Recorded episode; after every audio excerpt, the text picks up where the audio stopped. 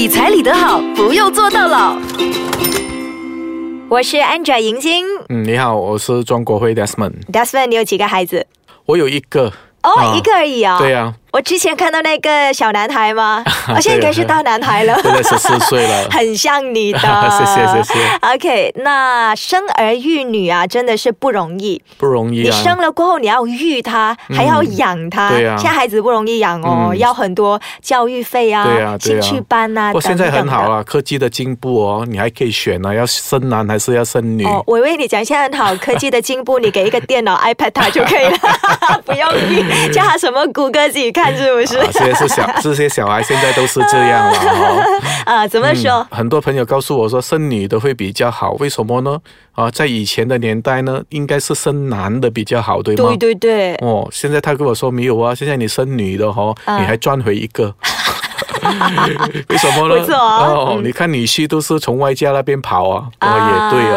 啊 以前的女生是亏本货，已经时代变了变男的，而且你本。对呀、而且女生也比较会照顾啊，啊对，孝顺会比较会照顾年老者了，所以是好事啊。呃，而且当丈夫疼老婆的时候呢，嗯什么都会迁就老婆，就比较容易把钱放去外家。所以 Desmond 你完了，你亏了，哦这一次亏本了，有没有想要再生一个女儿应该不会啦，因为那个 gap 已经蛮大了，孩子已经哦十四岁了，嗯，？OK 啊，他会很疼妹妹啊，一定要生一个女的，可能呢、我们做这一行业理财规划做的太久了，觉得再生一个是买多一辆法拉利，是不是？但是真的要做百万富翁了。啊，再欠百万。好，那如果是想要生孩子的这些已婚的夫妻啊，嗯啊、他已婚了，他生了孩子过后，他的理财又要改变了那个比例，对不对肯？定啊，因为呃，很多朋友他是会这样觉得了哦，在孩子的早期呢，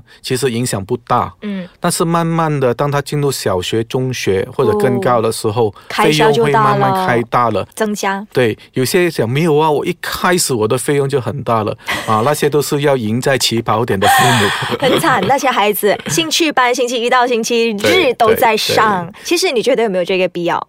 要看哦，我们不能说是应该不应该了哈，因为每个父母教育的方法都不一样，所以很难去做个定论，应该还是不应该。如果你孩子有喜欢的话，嗯，没有问题啊你。就要看能力咯，对啊有能力给就给，对啊可是不要强迫孩子。对呀、嗯所以就算你有能力，你的孩子没有兴趣，嗯啊，这样你还是把人家广东话讲的“穷亲丢了了含水海”，很简单的，因为你根本逼着他做他不想做的东西，对，那没有哦意思。那没有意思。所以除了你要有能力，要培养他的兴趣，到最后还是回归到你的收入，嗯到底你可不可以把额外的开销能控制下来？嗯因为毕竟这个是不在你的预算里面、啊。为什么这样说呢？突然间有一天，你觉得你的孩子或者看到隔壁家的孩子，哇，很好听啊，弹 piano 真的很喜欢 啊，应该我的孩子也可以弹要学嗯啊，要学，这样变了，你又要拿出额外的费用。其实父母花钱在孩子的身上哦，往往他们不会顾虑这样多嗯，啊，有时候担心就在这边，望子成龙，望女成凤啊。对，要看能力。好，嗯那他们应该要怎么样分理财？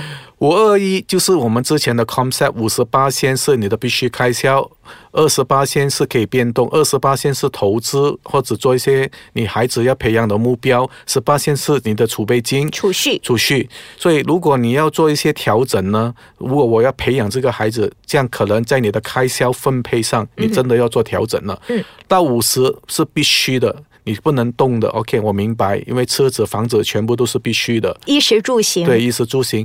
那二十变动型呢？怎样变动法呢？这个时候你要预更多的比例哦，给予你的孩子，可能要从中的二十，你就要抽十到十五八先去培养你的孩子。去到投资的那个二十八千里面，对对对所以投资那边就会变成三十到三十五了。对对对，嗯嗯所以你就有大概有三十五到三十的八千的额外的你可以分配的开销哦，就可以用来作为你孩子的目标、你的教育基金，然后你想它变成什么。嗯，不过我要提醒父母一句了，当然这个是题外话了，未必跟金钱有关。当你今天要教你孩子如何理财规划的时候，其实孩子是从父母的身上学习如何去理财。我时常在讲座上开玩笑的这样说：如果你今天你拿着 LV，、嗯你跟你的孩子说不要买 Nike。那个是这样很没有说服力。就是很难成立。对对对，上梁不正下梁肯定歪。当你拿着那个 S 牌的咖啡正在享受的时候，你很难去教导孩子说不要去喝贵的咖啡。叫以身作则，以身作则，让你从你的人生分配如何分配你财产。很多时候我们有个误区，以为小孩什么都不懂。嗯。啊，其实这个也是从中我们学习到的。嗯。孩子哦，其实他们有他的想法。嗯。他们有他们的分析力。哦，只是我们要如何引导他。好，要怎么样引导孩子？我们先休息一下，等一下继续聊。要怎样引导孩子呢？当然要从孩子理财分配上着手了。嗯，当然当中你要去让孩子知道，钱是要经过分配才能好好的去使用的。对自己也要会分配啦。那有孩子，你觉得啦？现在一般家庭收入双薪啦，我们讲丈夫和妻子都有工作，多少才算是标准的？如果是要过比较舒服一点的生活啦，在城市地区。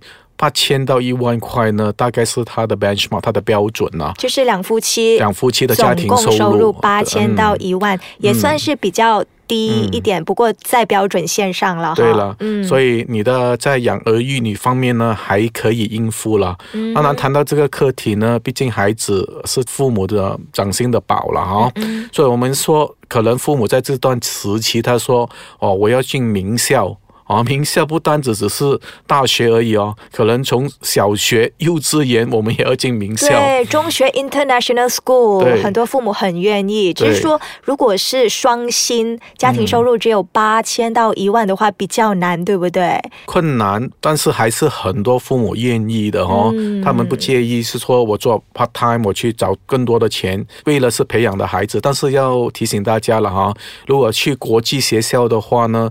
真的从他小学到中学呢，可能要花你一个三四十万。嗯，三四百千哦。对呀，啊，好多。因为呃，他们一个学期一年呐，呃，据我所知，初中吧，大概都要两万三万了。看什么学校了？三四万块其实蛮平常的了。对，两三万是比较低的。如果要寄宿，就像你在那边住的话，可能要超过十万了。对，那你觉得八千到一万令吉收入、家庭收入的父母，一个月花在孩子？身上多少钱？那比较合理，呃，比较算是理财理的好的。要看你孩子在什么阶段哦。如果你是还小的话呢，哈，小学啊，还小，小学可能花费就没有降高。如果你占你的总收入十五八千，十到十五八千，其实它还好啦。啊，小学十到十五八千就比较安全的。千多，如果你是一万块，就一千到千五块左右吧。哦，因为呃，很多人开始说有这样多吗？你算一算吧，哈。有啊。其实你看他他的费用啊，还有他的上学啊、学霸什么之类的，大部分也占了蛮高的部分。吃呢，零用钱呢，衣服呢，啊，书本呢，补习呢，哈，呃，不过这是小学的，中学的时候你觉得大概多少？中学的时候呢，其实我应该要这样讲了，小学就要让他先有一些零用钱，自己去分配好，自己存，自己存。因为如果你说啊，你要用多少才跟我拿，我坦白跟你讲了，他们没有钱的观念，对，总之没有就跟父母拿了哦，所以你应该给他可能。一个星期或者两个星期或者一个月，如果他长大了一点，可能他给他一个月三百块。哦，三百块很多，小学一个月三百啊，K K 好。哎，小学他们对钱的观念还是没有这样强，你给他太多钱也没有用。对对对，三百块就一天十令吉嘛。十令吉啊，包括可能他的吃啊，可能一些费用啊，不要忘记哦，现在每人一个手机哦。对啊，还有手机费呢。对啊，所以你要提到手机费，要提醒他咯，你要有一个限额咯，没有限额的话，你会很头痛的。嗯，所以在这个零用钱那一方。面呢，从中是个最好的教导方式。嗯，如果你有要求的话啦，如果你想每一个月向我拿三百块作为父母的，你就要求他做每一个月每一天的记账，然后每一个月的预算。嗯啊，当中如果他真的做得到的话，你可以额外的奖励他。嗯啊，我的方式就蛮简单哦。如果你是这个星期你能存下来的钱，刚开始了，我是这样跟我孩子讲，我就 double up。嗯，哦，就给你双倍。哦，就是给他利息的意思，啊、奖励吗？奖励了哈，例如你啊把十块存下来，我就另外给你十块。哇哦，那好好哦，不过要父母的收入宽裕才可以。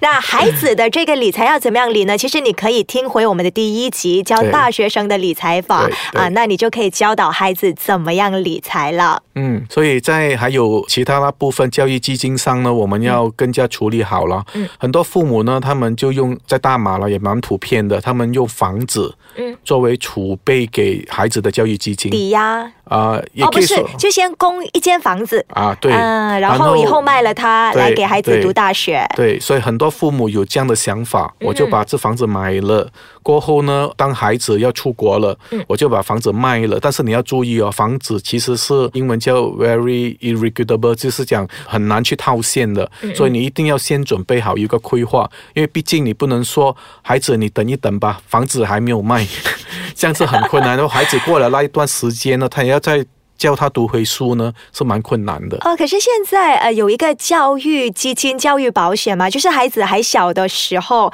一出世，很多父母就会买这个教育基金了，是吗？嗯，对，但是那个教育基金它其实是一种储蓄了哈、啊，对，所以你要看，很多人只是算到哦，以现在的来做计算，可能一年本地大学四万五万，哦或者更少。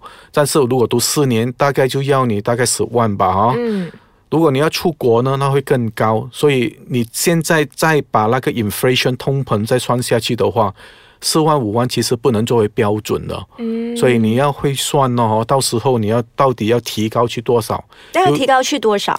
如果是现在的教育通膨费用啦，如果在私人的教育界啦，大概是占了六八千一年哦，所以你自己慢慢乘、慢慢加，啊、就可能呃十年后你的孩子才读大学，简单的来讲呢，十万六十八千，因为一年六八千，十年就啊六十八千，啊哈，所以一百千就变了一百六十千哦。哦，啊所以要加简单的啦。如果是十年后孩子读大学的话，是这样子加啊，将来加的。如果、嗯当然这个不是 compounding 算法，这个是 simple interest 算法，大概大概是这样了哈。嗯所以在孩子的教育基金，尤其在大学那一方面呢，哈，嗯真的要先准备好。所以准备好的意思说，你要投资在怎样的工具？嗯房子是其中之一。刚才你讲的那个保险，嗯教育保险也是其中一个呃可以用的工具。嗯，还有其他的可能还包括啊、基金啊、股票啊。嗯，OK，所以我给的忠告是是这样：孩子到了那一段时间，他就要用到那笔钱。嗯，你总不能让他等，而且到了越绝境那个要用到钱的时间呢，你就要把它投入在很安全、很平稳的回酬。嗯如果不是的话，很难对那个讲一句啦，突然间出现了啊风暴、啊，金融风暴，金融风暴，或者现在我们的马币啊跌到蛮低的，嗯。本来是预算一块换成三块，嗯，现在要变成一块换成四块多，对，所以你就突然间打乱了你的计划。嗯。到底从中我们还可以做些什么呢？可以的，你可以把这笔钱你储蓄下来的放去一个 forex account，这样哦已经把它兑换成啊美金也好，新币也好啊，啊可能是呃 euro 也好。为什么呢？我就要把那个 currency risk 的风险哦，嗯把它降到最低。哦，就是把钱储蓄进外汇户口，有这样子的一个储蓄有有法储蓄户口哦，那嗯从哪里可以弄到这些外汇储蓄户口你去？到所有银行，你跟他讲我要进 forex account 咯。哦，就把现在的钱，比如说你这个月有一千块马币，嗯你存去呃、嗯美金的对话，，他就现在给你转换咯。呃嗯四百块美金、啊嗯，大概两百五块美金呢，就是大概这样的概念了哦。所以如果在投资与风险，对于这个大学基金呢，你应该好像刚才这样做规划，嗯先选定了你的投资工具，嗯然后把风险降低，然后你要理解到底他要几时要出国。